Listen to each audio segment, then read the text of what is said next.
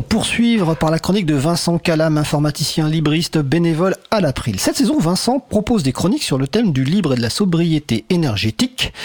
Euh, tout à l'heure, on parlait de sobriété, euh, pas vraiment euh, sobriété justement précédemment dans les soirées libristes.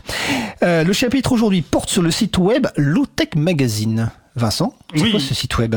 Alors oui, aujourd'hui je vais revenir à la question du low-tech, mais dans le concret cette fois, puisque je vous présenter ce, site web.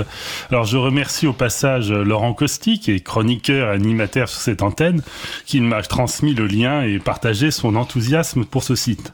Donc, il s'appelle Lowtech Magazine et se trouve à l'adresse solar.lowtechmagazine, tout attaché, .com. Donc, vous trouverez évidemment la référence exacte sur le site de l'émission.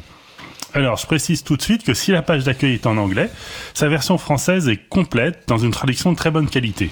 Ce site est principalement l'œuvre d'une personne, Chris de Decker, journaliste scientifique et technique indépendant qui est installé à Barcelone. Alors, ce détail a son importance, nous allons le voir par la suite. Alors, que trouve-t-on sur ce site? Alors, tout d'abord, je vous signale que je vous ai donné l'adresse de la version du site qui commence par Solar. Il existe une version commençant par les 3 W classiques et qui est lui-même tout à fait classique, le site. La version Solar est beaucoup plus intéressante car il s'agit d'un serveur alimenté de manière autonome par des panneaux solaires. Comme l'indique le sous-titre de cette version, ce site fonctionne à l'énergie solaire se retrouve parfois hors ligne. Vous avez d'ailleurs tout en haut à droite des pages un petit pictogramme qui indique l'état de la batterie en fonction de l'ensoleillement. Bon, évidemment, hein, du coup, comme être à Barcelone pour l'ensoleillement, ça aide. Pour avoir une consommation minimale, le contenu doit être minimal. C'est en particulier le cas des images. Le site ne les bannit pas, mais en propose une version en basse définition. Bon, on va pas se cacher, hein, c'est moins lisible qu'une photo habituelle, mais c'est très intéressant d'un point de vue pédagogique. Euh, je, pour les amateurs, hein, je précise que tout le système mis en place est bien sûr décrit dans le détail dans, un des articles. Alors le site propose trois grandes rubriques. Solutions low-tech, problèmes high-tech et technologie ancienne. Alors la distinction entre solutions low-tech et technologie ancienne est instructive car elle montre que le low-tech n'est pas un retour au passé, mais surtout une réinterrogation des savoirs et de technologies empiriques à la lumière de nos connaissances scientifiques actuelles. Un titre d'exemple, l'article Comment concevoir un voilier au XXIe siècle est très éclairant. Comme indique son chapeau, je cite, Il est étonnamment difficile de construire un voilier à impact carbone neutre. C'est d'autant plus le cas aujourd'hui que nos normes de sécurité, de santé, d'hygiène, de confort et de commodité ont profondément changé depuis l'âge de la voile. Alors cette illustration illustre bien le ton du site. Il n'est pas catastrophique, il étudie les questions posément et de manière approfondie sans éluser les sujets qui fâchent ou les pleins points bloquants, en particulier nos standards de confort moderne. Bon, je vous laisse le plaisir de découvrir le contenu du site qui existe par ailleurs en version papier.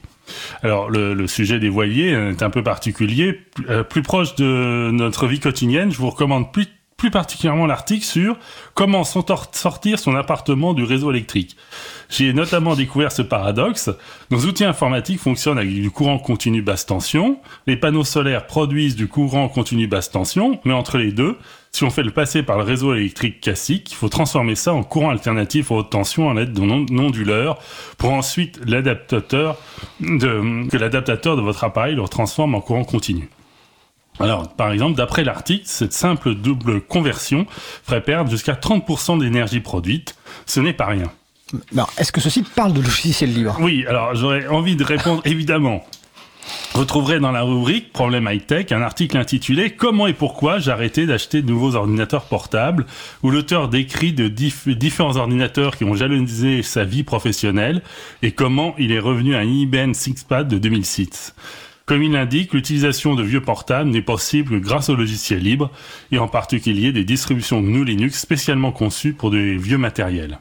Alors je vais, vais pas m'étendre là-dessus car j'ai déjà abordé le sujet dans une chronique précédente, mais le crise de Decker le fait de manière beaucoup plus détaillée et pédagogique que moi, je ne peux que vous conseiller de le lire.